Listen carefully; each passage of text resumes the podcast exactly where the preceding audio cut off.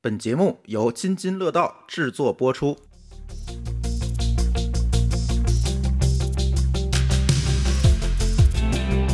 各位听友，大家好啊！这里是科技乱炖，这也是我们津津乐道兔年的第一期节目。我先给大家拜个晚年，祝大家过年好啊！兔年大 吉！哎，今今年特别流行恭喜发财，你知道吗？就是大家今年大家沉迷太渴于望发迎财财神，我看初五迎财神的时候比那个过年的时候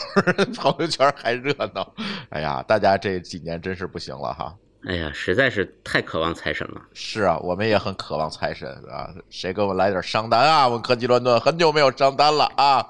啊！这期我们聊一聊春节期间，相信大家都看了，但是如果你没看呢，我建议你先别听这期节目，现在就可以关掉了啊，因为这期节目一定会有剧透啊，大家一定是在春节期间看了《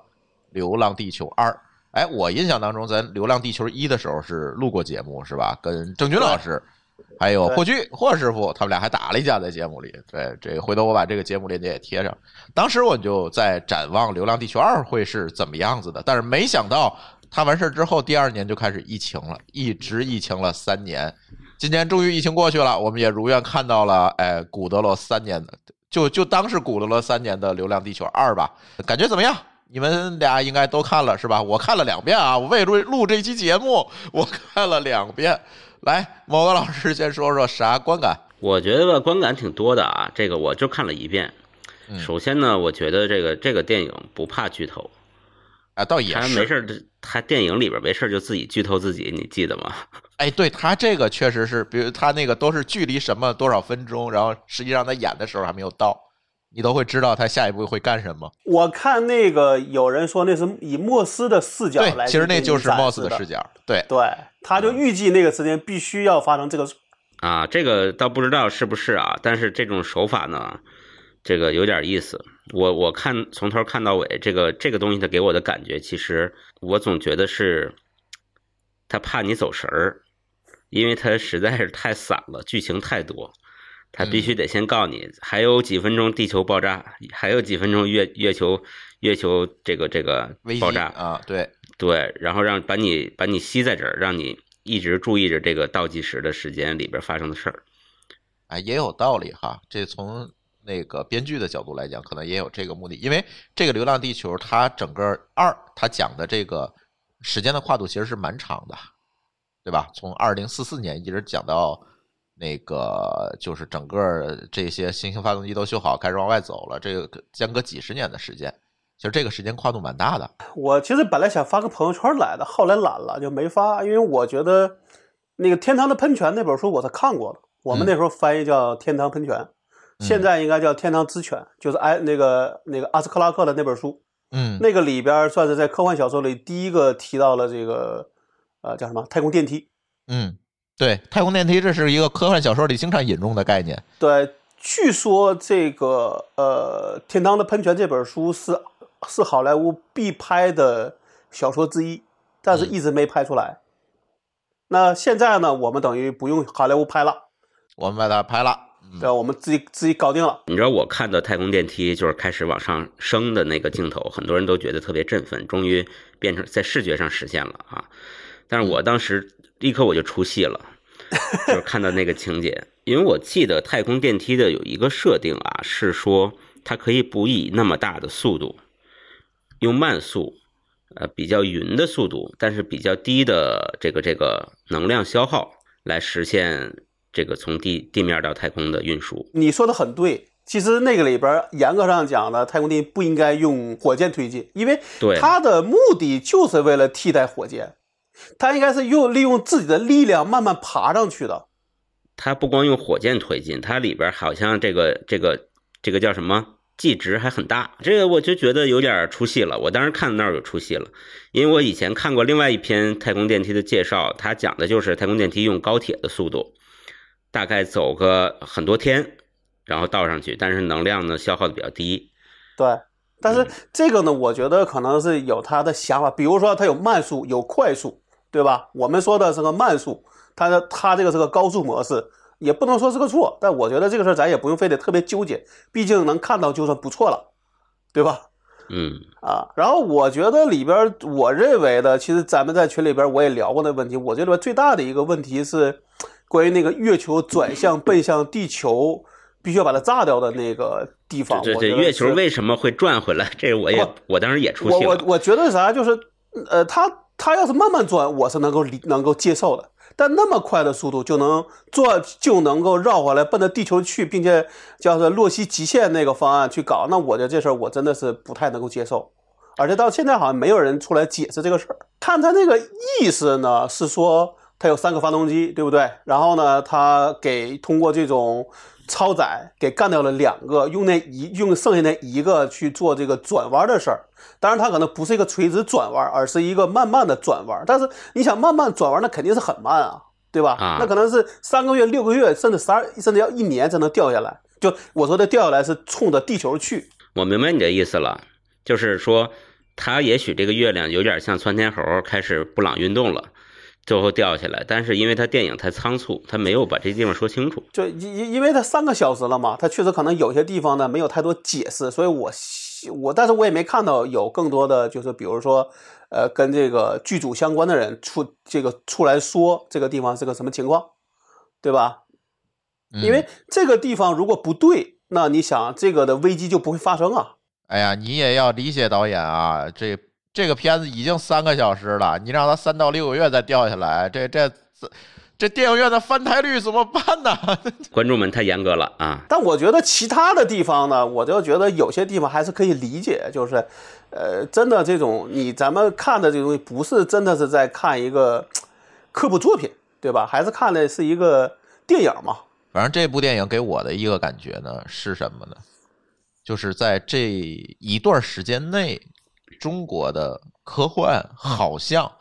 出圈了。你看，除了《流浪地球》以外，我们还有一部电视剧《三体》。你看，这个今年都快成了这个刘慈欣年了，还有一部 B 站的动画片儿《三体》。然后，反正就围绕着刘慈欣这些 IP 吧，就做了很多的事儿。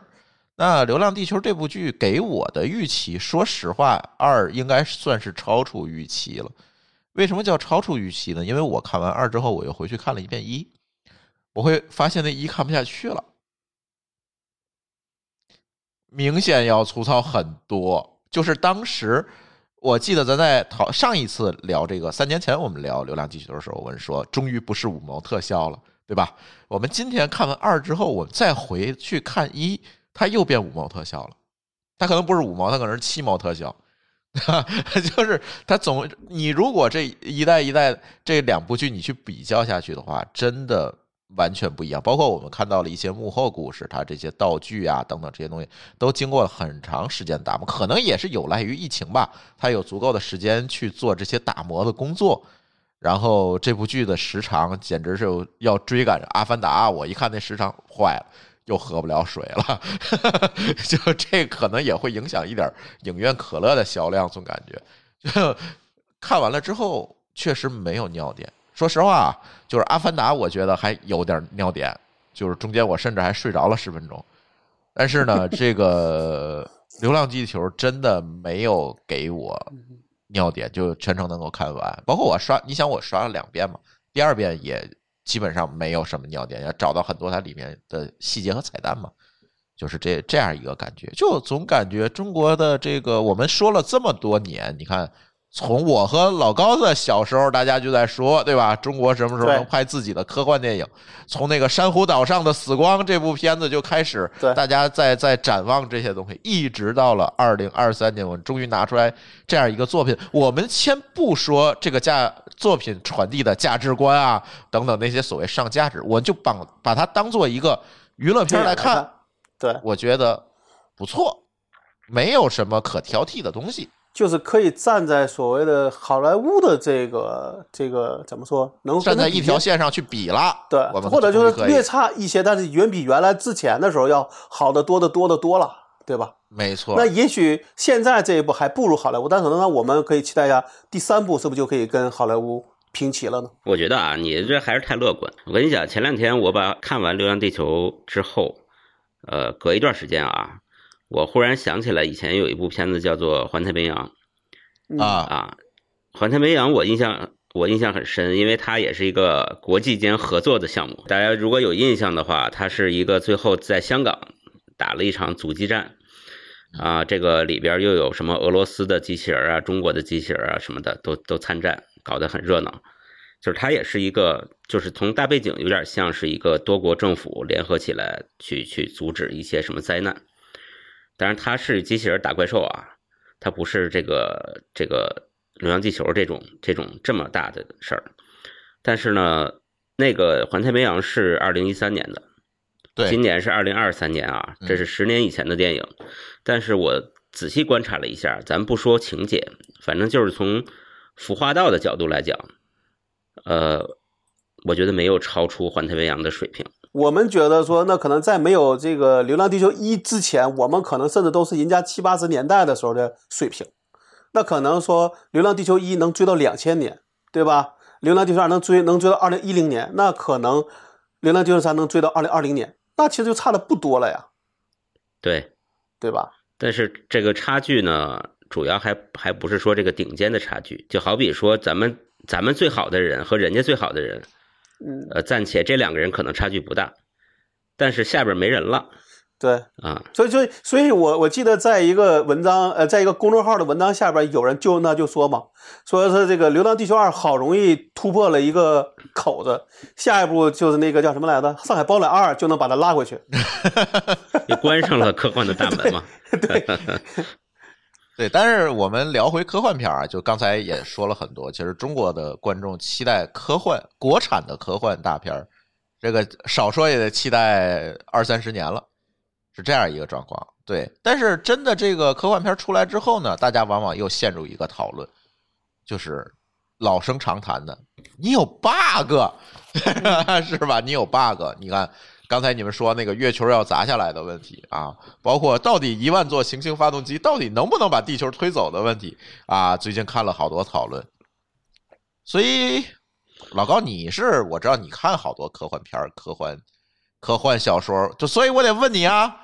科幻电影需要完全符合科学吗？这件事情，我觉得这个科这个科学这两个字儿吧，就有点儿有点儿容易陷入一个一个定义问题上。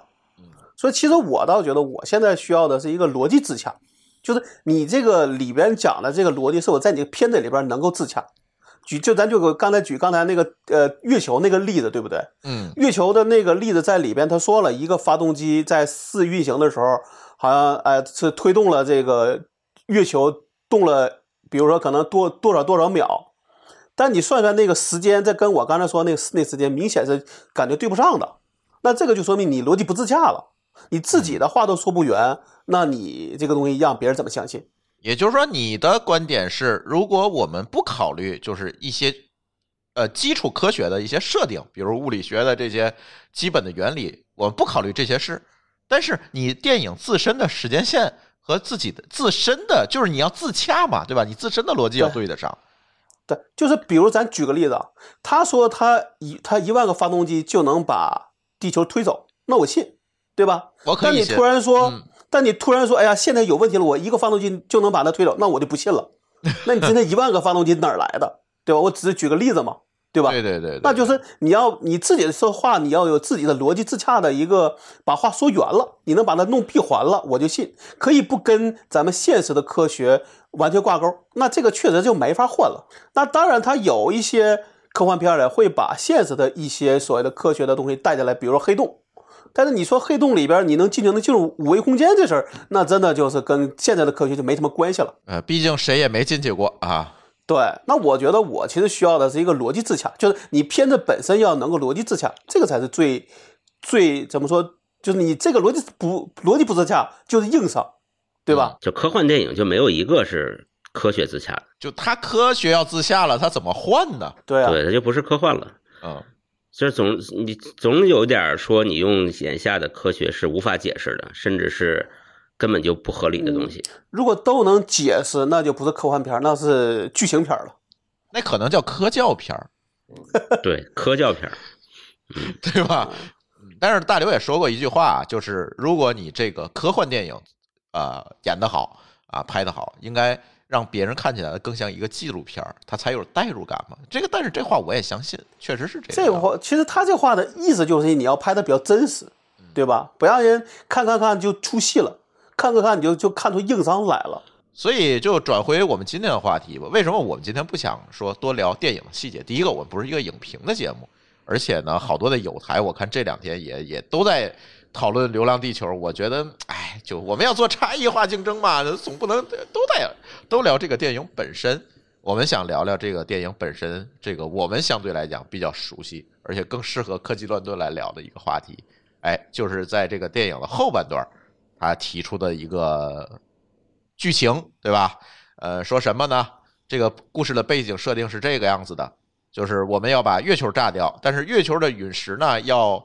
砸向地球，所以我们要让地球呢去躲开月月球这个碎裂之后的这些碎片儿，怎么躲呢？我们就要紧急的把这个啊刚建好的这些行星发动机呢启动起来，把地球推走。咱先不说物理学上合理不合理，就像老高说的，它是一个幻想哈、它这个剧情是这么设定的。而由于这些行动行星发动机的控制网络还专用的控制网络没有建成，所以我们要搞一件事情，搞一件什么事情呢？我们要重启互联网，利用互联网的连接，把行星发动机连在一起，让它一起来启动，然后让地球躲开这个月球的碎片，就是这么一件事儿。就是利用互联网对当当通信，当让通这信些发动机协同。对，因为这发动机，我们想它肯定一万台，每一台的推力啊、角度啊都要协调。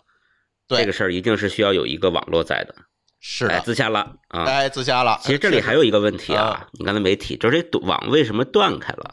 啊，对， 他好像是故意的，对，他是为了阻阻止大家乱说话。我跟你讲，哎，对，有道理，呃，他说了，他的剧情里边说了，但是我没二刷啊，我就记得那儿有一个小剧情，好像是对因为这个人工生命那一派，人工生命那一派影响力比较大，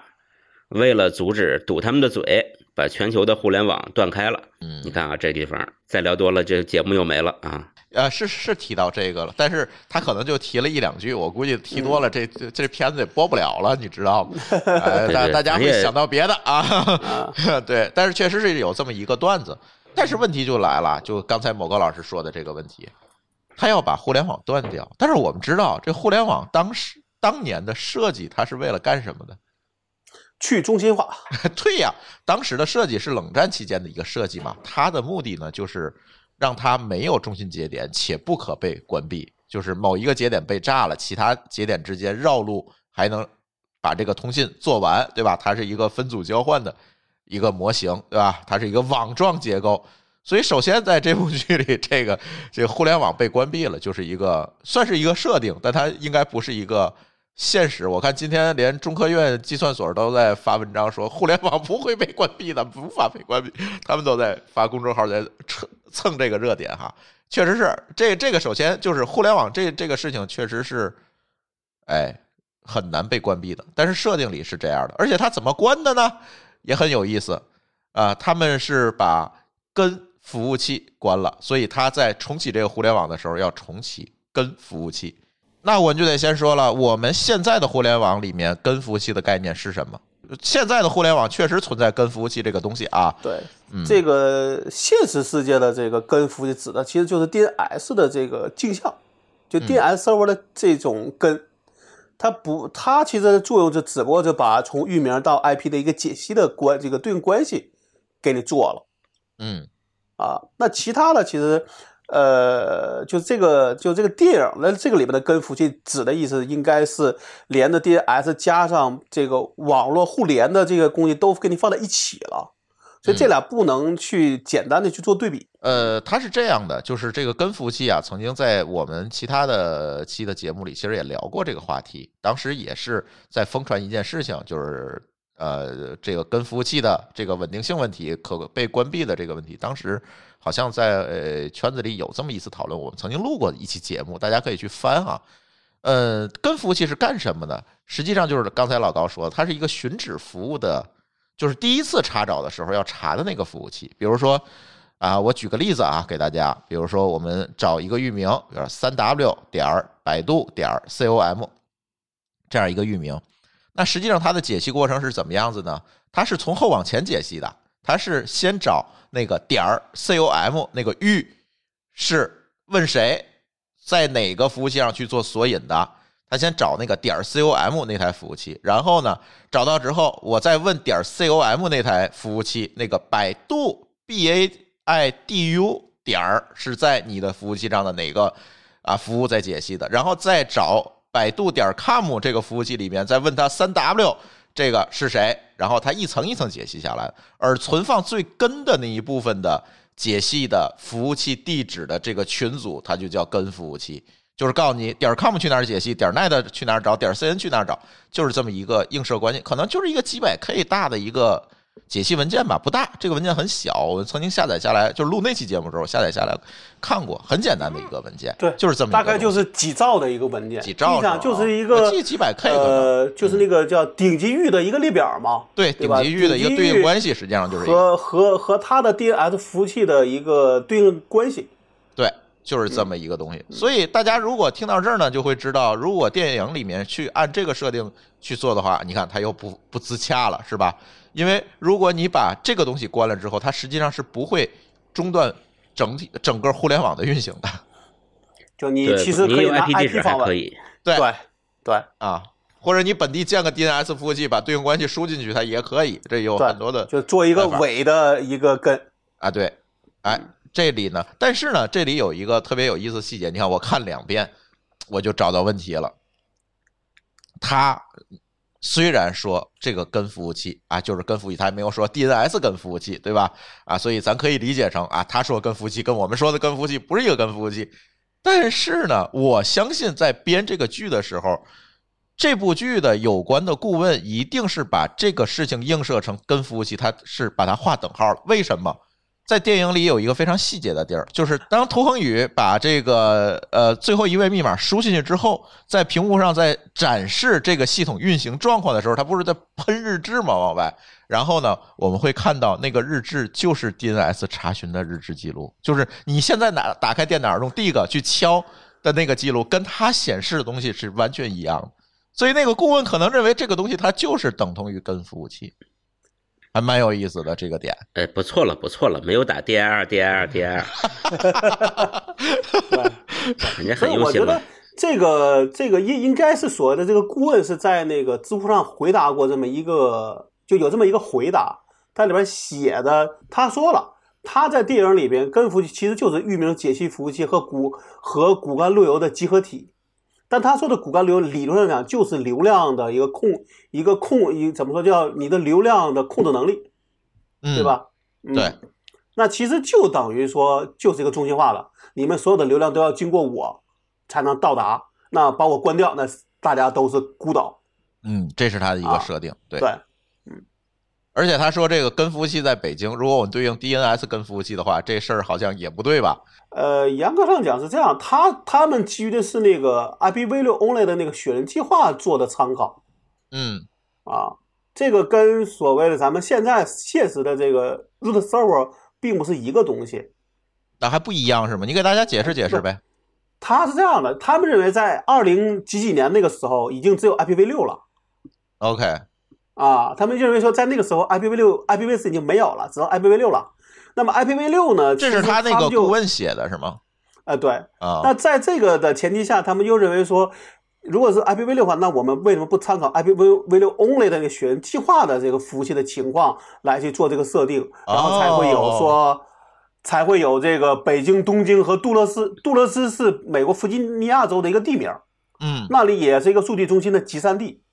因为就是你可以认为就是呃离那个阿斯本很近，对吧？嗯说阿斯本可能你们俩都能知道，杜勒斯可能可能是你走你你可能走个五百米就从阿斯本走到杜勒斯了，就这么近。嗯那他是这么写的，但是呢，呃，因为那个选计划是国是国内的几个机构主导的，所以那个里边中国是有一个主根的，呃，美国有个主根，日本有个主根。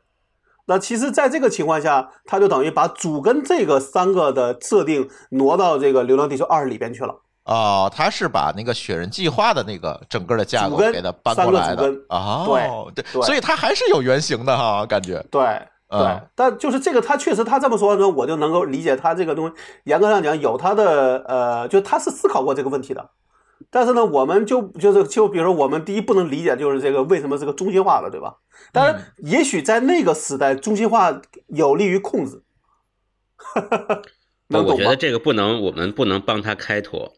其实它只是电影里的设定而已。啊，对。对但是我觉得他，我们只是顺着他这个角度去那去做嘛，对吧？对去想，那那为什么他要从非中心化变成中心化呢？因为那我相信，因为情节好推进啊。哎呀，就这么简单。嗯，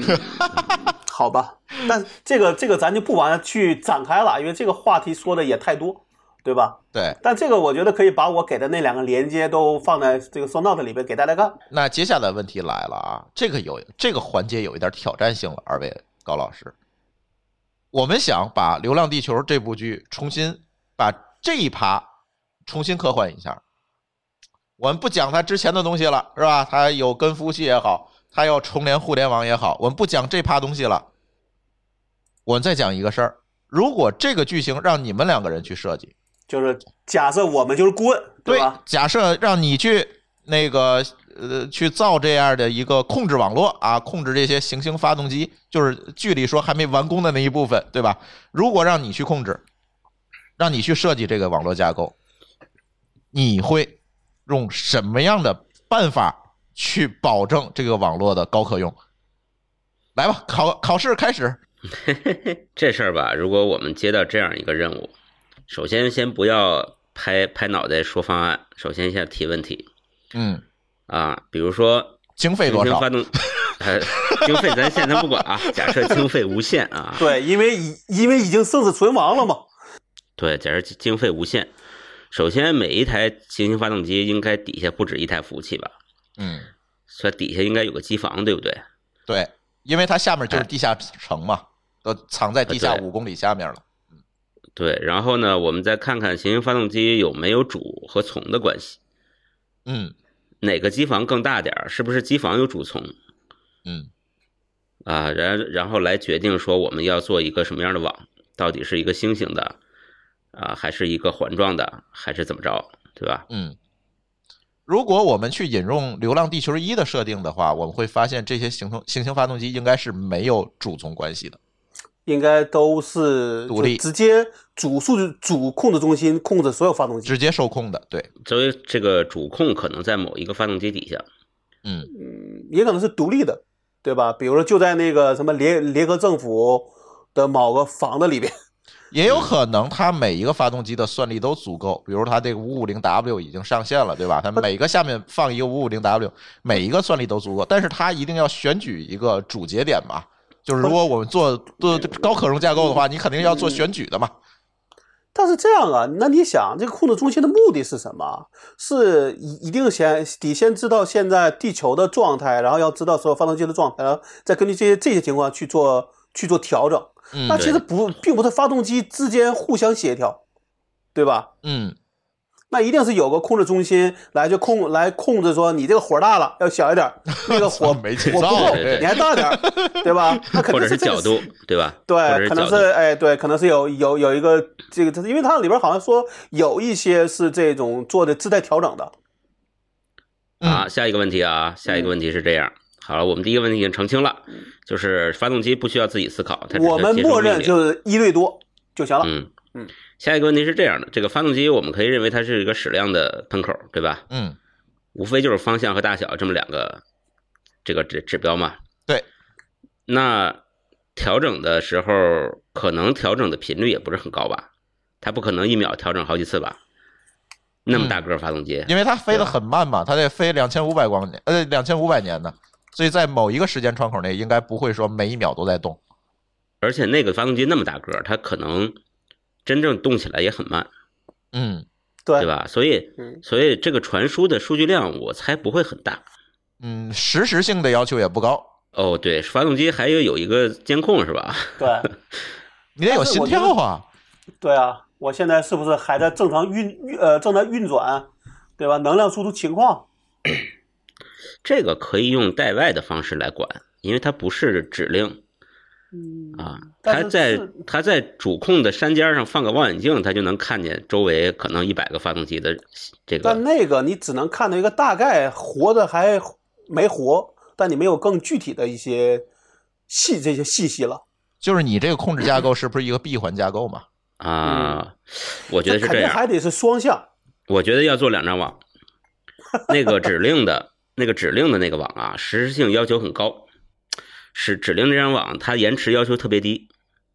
对吧？嗯你想全球的从一个点到全球，它的它的应该是延迟很低的吧？不，你说的延迟低是多少算低？一一秒算低吗？反正尽可能低吧，谁知道那发动机是什么设计多大冗余呢，对吧？嗯，然后我的意思是说，回传状态那个网的数据量很大，但是它对延迟的要求就没那么高了，嗯，所以它应该是两张网。好了，你是做过项目的人，我知道了。听你的，好，两你张说的网都对，嗯、就是控制一张网，信令一张网，你的意思是？嗯，呃，也不叫禁令吧，就是控制、控制和监测和监控和嗯监控。对，嗯， OK，那其实你合上一张网可以啊。你想，你只干这一件事儿，它贵啊，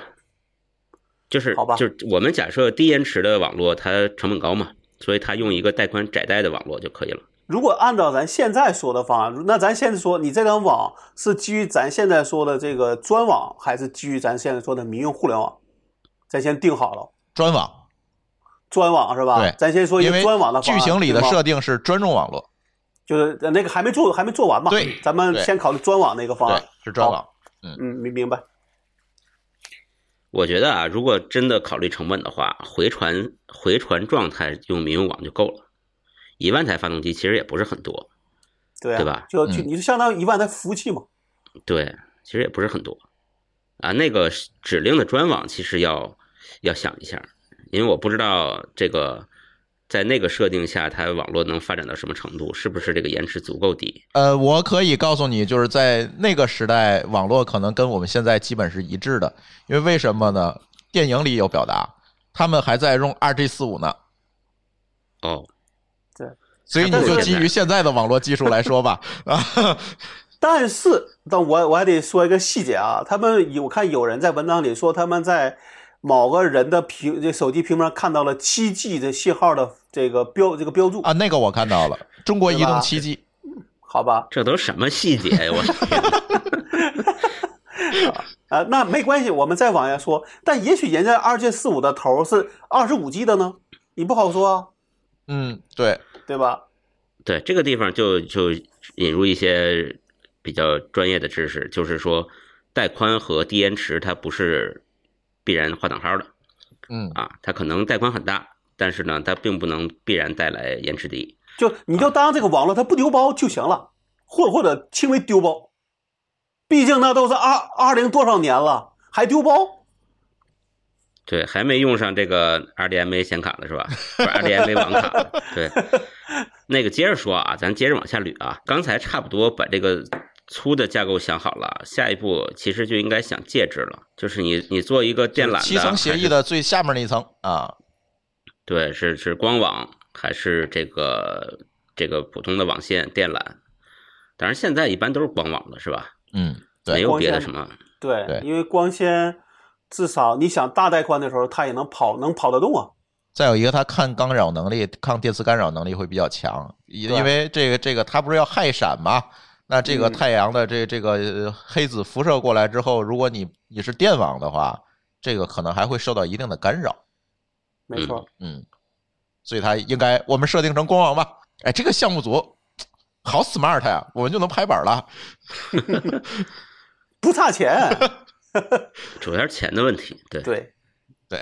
你如果用光网的话，你做那个指令的那张网还可以，但是回传如果用互联网，其实就不一定了。互联网上就什么都有了，呃，不对是不是回传那个指令啊，是回传它的结监控果数据啊，监控监控数数据据。对，但是这距离有一个设定啊，这互联网是是被关闭的，没有民网了。按照剧的设定，它压根儿就没想用互联网，对，是紧急状态下才临时启决用定的。不然的话，那些人跳水里干什么呢？嗯，那咱还是先考虑专网吧。行了，搞定了，用哪家设备？啊，华为还是来思这科看招嗯标是吧？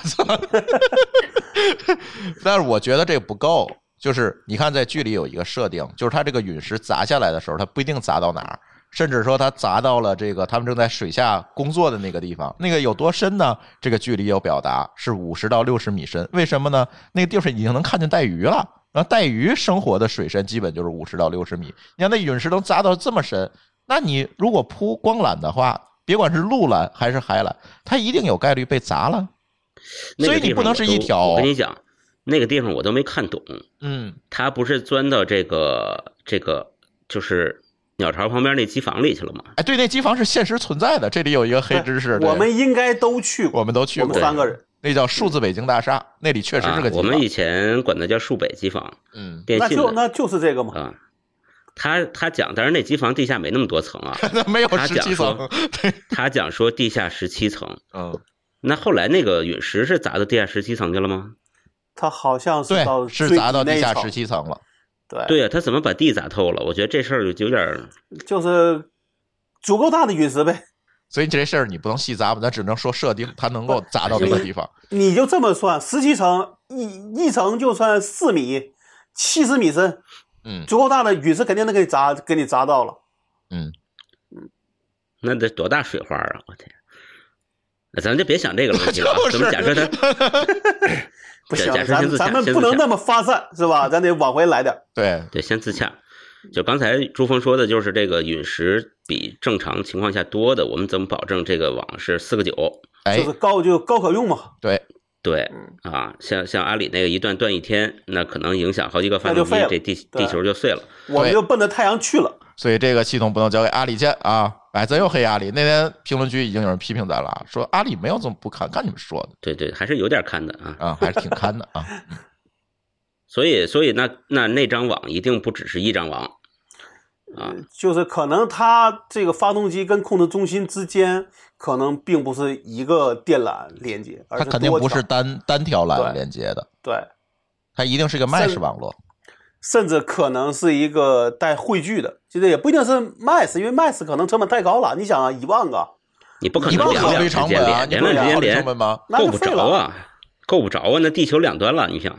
我觉得肯定不是一个纯，就是一个 full MAX，可能是一个局部 MAX，比如说在一个区域内，比如说啊，举这里个中国地区的，对吧？或者说呃，这个这个北部地区的这些发动机 full MAX，然后他们几个这几个之外，对外再往外连着，可能通过两条到三条，呃，往上连，对吧？然后会有这种汇所谓的汇聚层，一点一点往上汇聚到控制中心。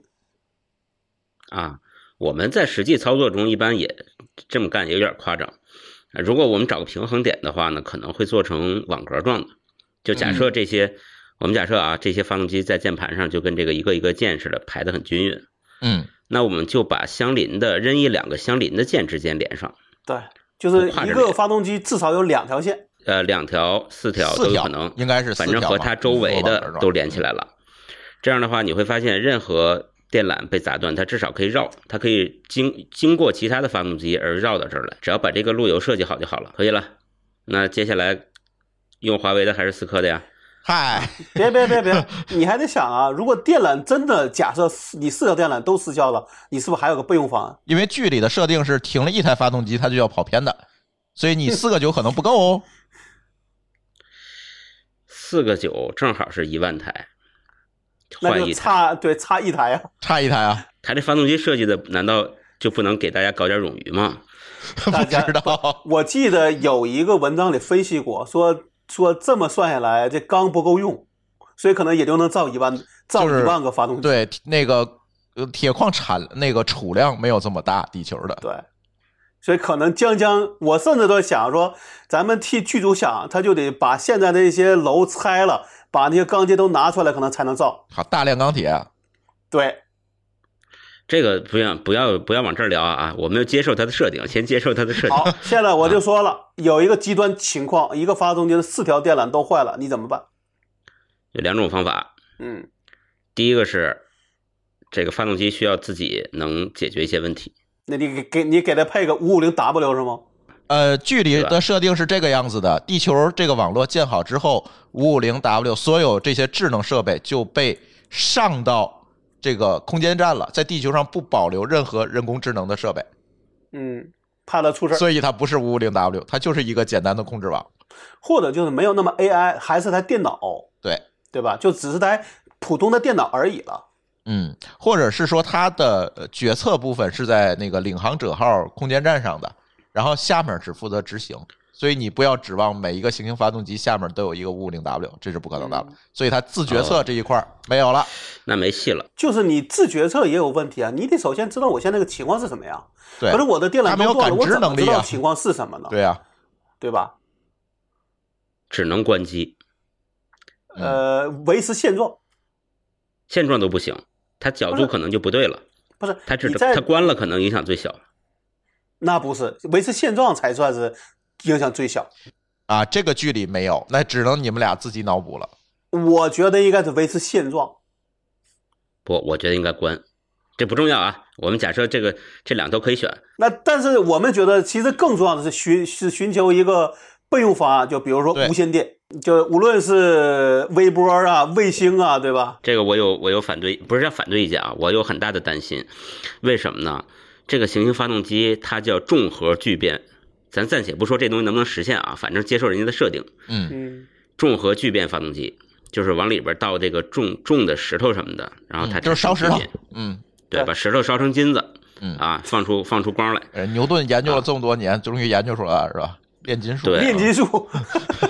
对，但是你想啊，这不管怎么说，它也是个聚变发动机，所以它周围的电磁场影响肯定特别大。我觉得这个无线电到这儿肯定已经完了，就啥也收不到。即便它是聚变发动机，它的无线电的干扰，它也不可能是全频段的，它一定是有可用的频段的。他应该能找到一个，对就是或者叫哪怕干扰小一点，能让它用起来就行。对，对吧啊比如比如说甚高频的频段，我相信那就很难嘛，对吧？甚然至后说那它都可以去用微波通信都没有问题，因为它是高度定向的嘛。它的设定是行星发动机的高度已经超过珠穆朗玛峰了。在这种情况下，它足够高，而且它都是视距传输，那微波就够了嘛？对，就是可以，甚至是可以用旁边的的一个发动机来间接传输这个指令就可以了。你这么一说，我想起来，它发动机是确确实非常高，对啊，也也没有什么遮挡，对吧？对，啊，嗯，烽火台都够啊对，都 不用。狼烟那不用搞微个波带宽有点低，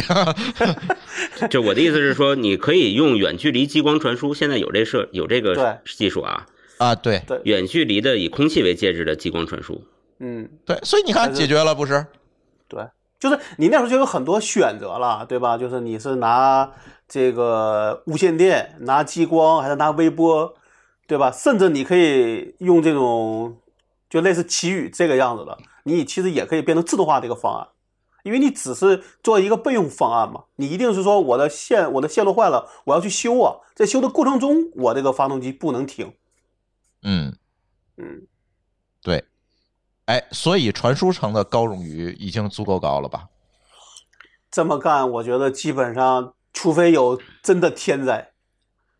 我操，这还氦闪还不叫天才？这还不叫天才， 那个天灾那是二零八七年才发生啊，呃，那二好吧，二零八七年之前那段时间你不用担心它呀就。在正常运行的状态下，高可用已经足够了。那四个九对啊以上了，已经对吧？ 对我又想到一点，其实带宽还可以更小一点儿。嗯，就是它有一万台发动机，这发动机就不用改变姿态了，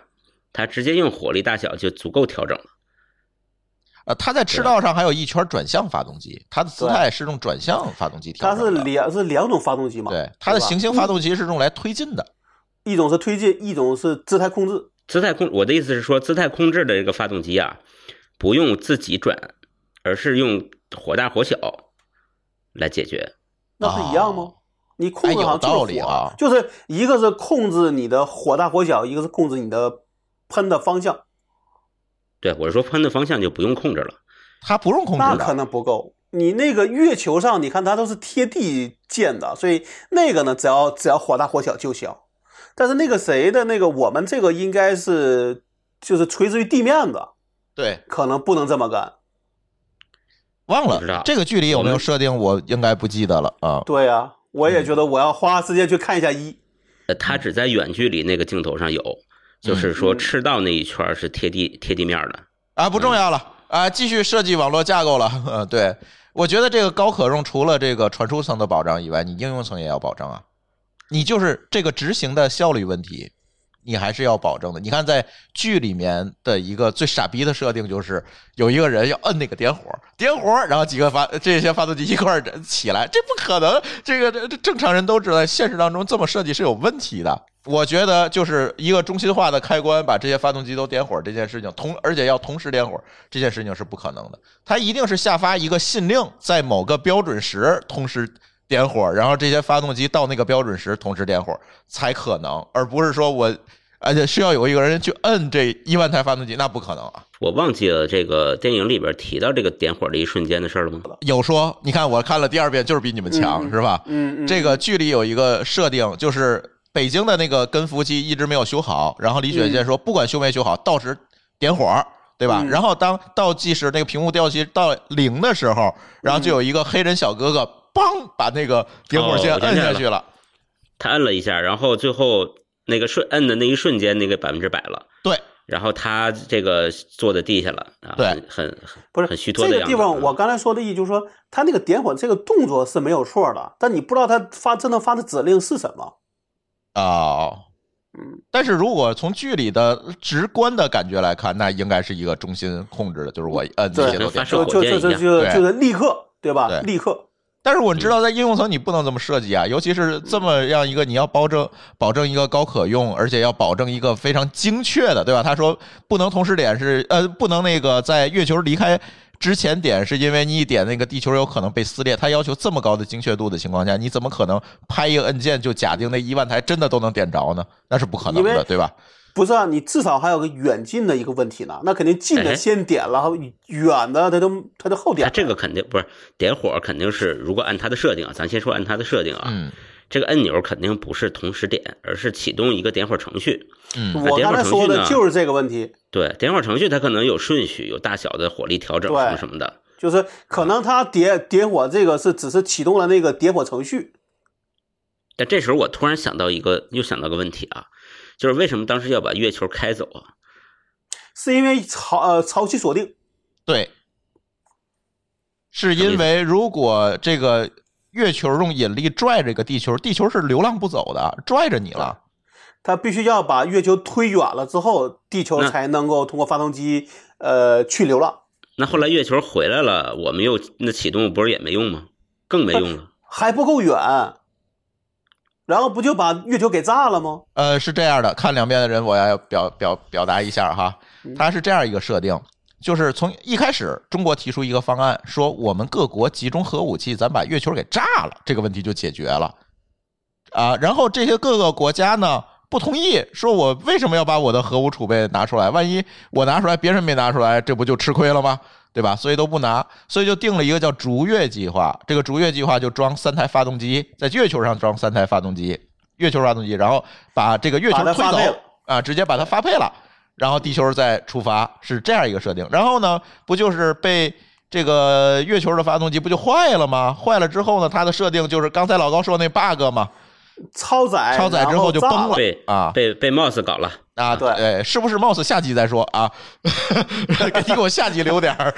哦好，然后呢，它这个月球就是冲着地球砸过来了嘛，对吧？就是从地球砸过来了。而这个时候，大家就不得不说，哎，那把不它行炸，了我们就拿核武器给他干了吧，然后才达成一致。在生死攸关的关头，最后这几个小时，我们才达成一致，说把大伙儿的核武器放在，把所有国家的核武器都攒在一起放上去，好像是正好。然后三就把，给千密码多枚吧，哎，对，关键是还不给密码，你光给核武不器是不给密码。对给这了个密码也是一个但它 bug 它的那个启启动机制不一样，不好联调，嗯，对，然后最后是只能是人工摁嘛，上去三百人，啊这对，你都数了，我天！他说的。啊对，他说要三百人啊，他需要两百多人，但是为了那个冗，冗余嗯为了冗余需要三百人。又是饱和式救援对，啊！你看人家高可用考虑还挺多的，在剧里，除了俄罗斯点火器那保险没有，反正说是三千多枚核弹，有有八十一种控制方案，每个都不一样。嗯，老高看的还挺细的，对，那说回来啊，说回来，这个应用层的这个、这个信令执行的问题，我相信一定不是一个说我发出去我就按这个信令去执行，一定是我是发了一个任务到这个啊、发动机上，然后这个发动机在某个时点来触发这个指令。其实，如果我们要做高可用的话，肯定是要这么去做嘛，对吧？它不不能说我万一我发射机出现了单点故障，这事儿怎么办呢？所以它一定是这样。但是这个问题就来了哈，你看我们一般去做这样的事情的话，比如说我是一个服务器集集群，我们通常也会干这件事儿，就是在某个时间让你干一个什么事儿。但是这个事情有一个重要的维度就是时间，就是我们肯定是假定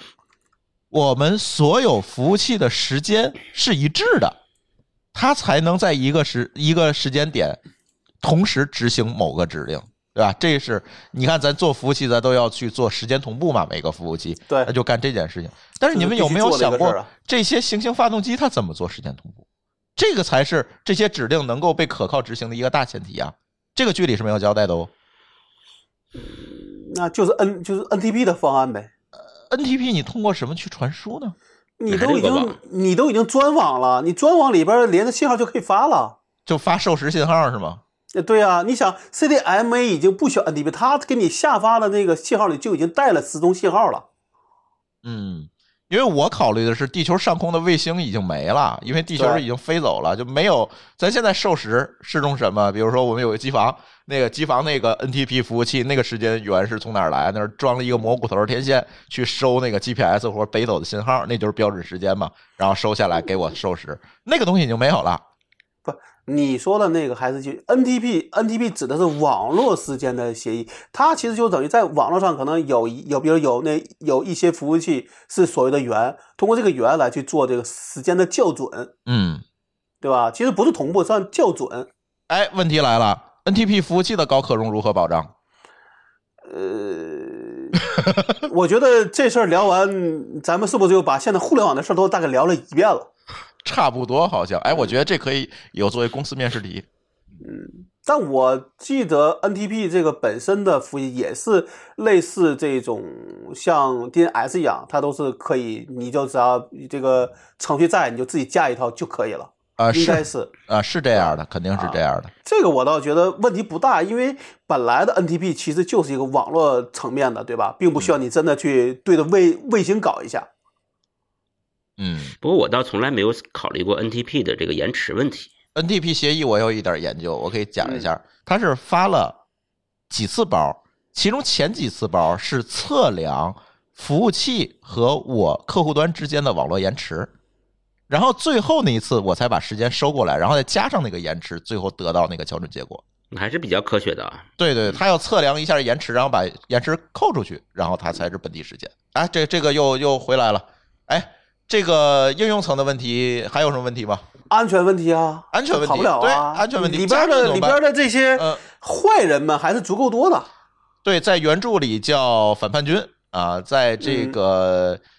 呃电影里叫数字生命派，对吧？嗯，所以要防止他们来做攻击啊。但是其实电影里第一第一章里已经攻击了，就是把无人机都劫持了嘛。 那个你不好说是不是莫斯自己干的，呃，下一步 呃，那时候没有 MOS 呢，好像不是，就是我们说的 mouse 其实是一个名，是个名字而已。就是我们说的 AI 对，是嗯不是就那时候就已经是在干这些坏事儿了？就是你得看第三步的设定，万一 MOS 是到了一个五维空间，它回来干的呢？因为你看那个周真什 不么就乱七八说糟的，嘛还，有这事儿呢？啊它，里边说一九九几年的时候就有人发了一个图，上面写着二零四四。对，那一九九几年的时候有有 MOS 吗？肯定没有啊。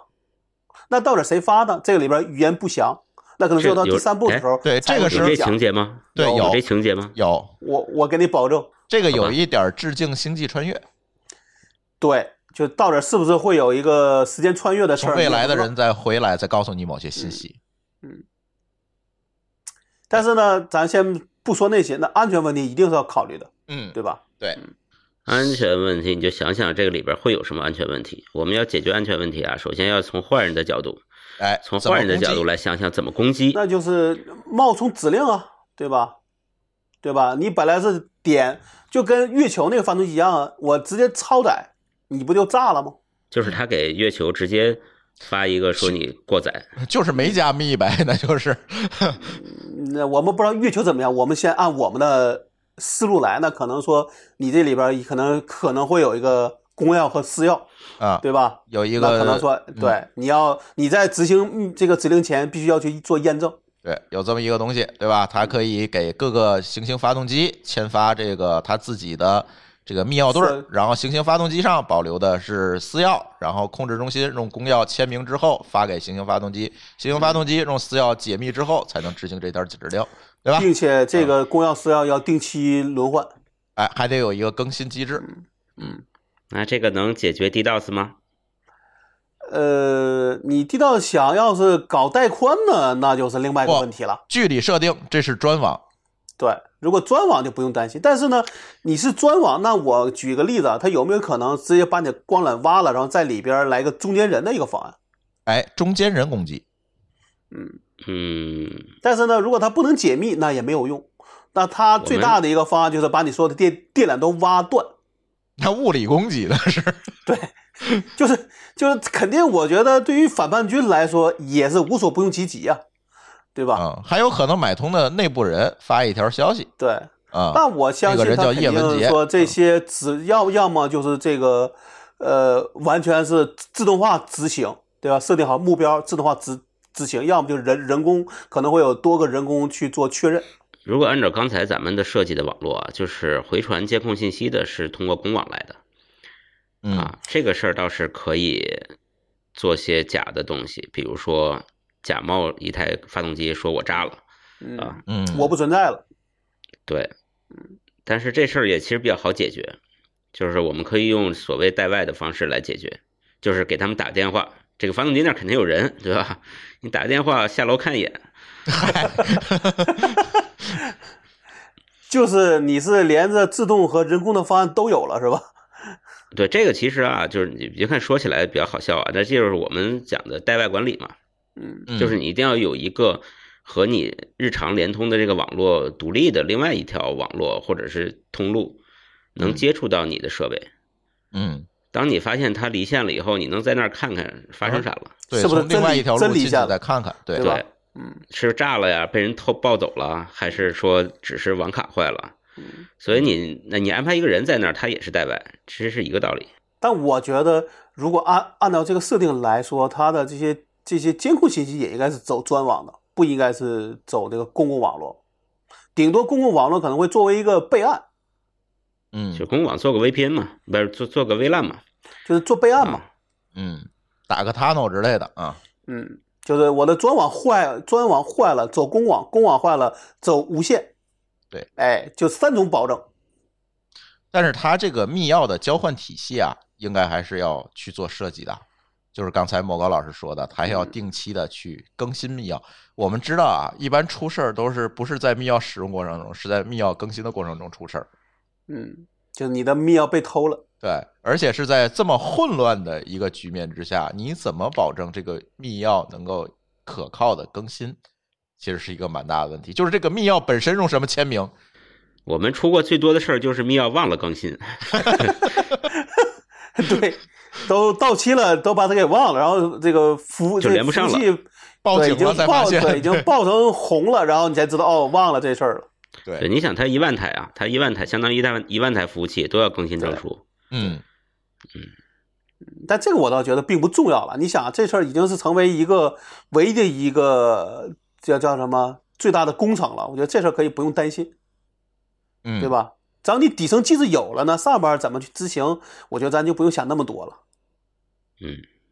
嗯，不细说了，因为加密这对里的事儿太多了，就是可以对利用的漏洞和坑也太多。这里有一个经典的箴言是什么？就是一定不要试图自己写密码系 统，就一定会写出漏洞 的，就是一定要先整的酷啊对，感觉朱峰是有故事的人，啊有那啊个那个有个人又吐槽那个他们在重启那个跟服务器的时候拿的那个藏那个棒子，还记啊得吗？那个那个动态那密我钥啊，呃那，我乐疯然后了那个。 那个太搞笑了。然后有人说，然后被那个叫什么，他的那孩子叫什么来着？涂丫丫丫丫，嗯嗯，给背下来了。嗯，那背下来了，为什么叫动态密钥呢？它的是这样的，它那个那个屏幕上不是一直在闪吗？对啊，其实它是循环播放那个巨长的模密钥，是啊，呃，而且插你把这个棒插上啊，就相当于是连接了，不用你手输。如果你不插手输呢，就得把那个几个屏幕快速闪动的全记着，全记住。对，那你想，他说是三万个字符啊，就是密密钥长达三万个，对，三万位数字，但是它的这里剧里的设定说是兔丫丫已经进入了一个数字生命，所以它的它是有这方面的能力的，它能够记住的。但你这样想啊，如果按照我们现实中的这个动态密钥，我的动态密钥都是三十秒更新一次，六位数字，那你那一个三万个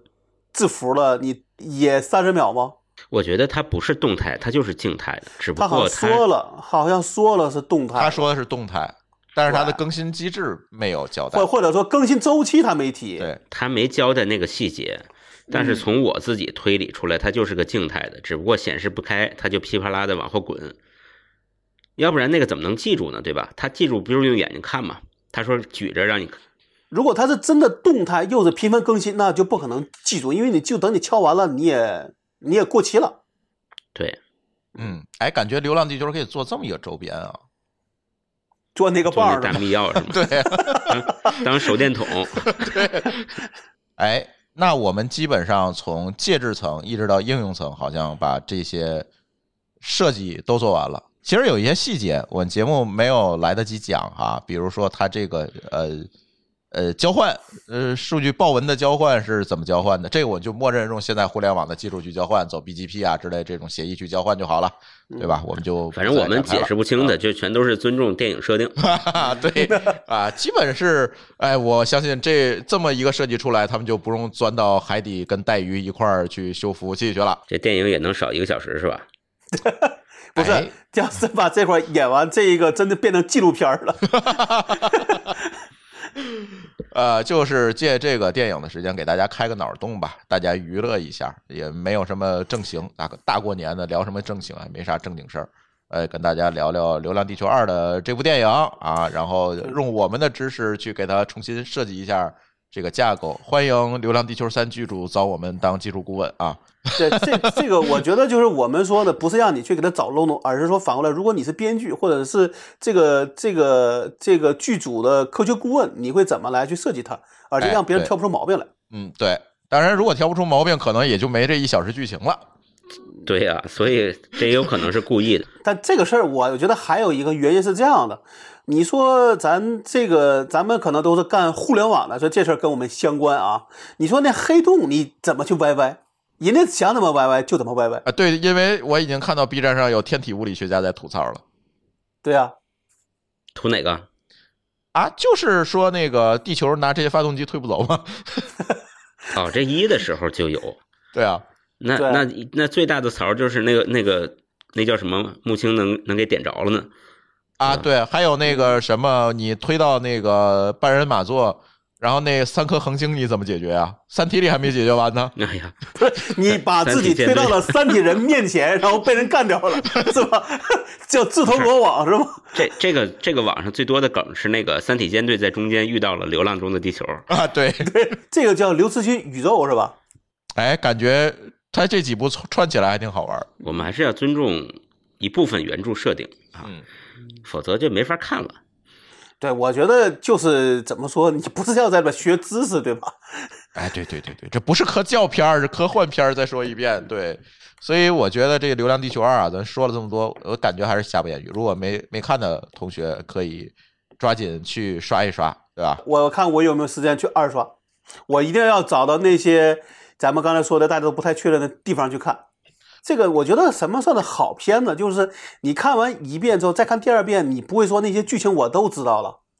嗯，反对，正我总能对发对现一些细节节是我不知，细道的。节没错儿。哎，对这就没是错好片子了。当年也别说《流浪地球》啊，《流浪地球》其实它的信息密度挺大的。嗯我对，我记得我当年看那个《异形啊》，嗯看《异形三》的时候，我大概看了有七八遍。啊那，会儿是家里的你你这么变态吗？我一遍都没看完，我觉得太恶心了。没有，我跟你说，那个那个大葱，对吧？大头看电影，嗯，嗯，讲那个《一星三》的这叫什么放映版和导剪版，那说那都差太多了，基本都快成变成两个故事了都。对，嗯就是异形系列啊，你看它的故事也不复杂，对吧？而且拍的也很早，但是你看好几遍，你总能看出新东西来。人家真的是有设定，有嗯很多细节是必须要仔细看、仔细研究。真的，你不是你你稍微一琢磨就知道这个导演或者编剧是这么做的。嗯，但这个是我们未来的一个发展啊。现在呢是说先把这个呃，先把跟所谓的好莱坞的距离拉近。嗯，嗯，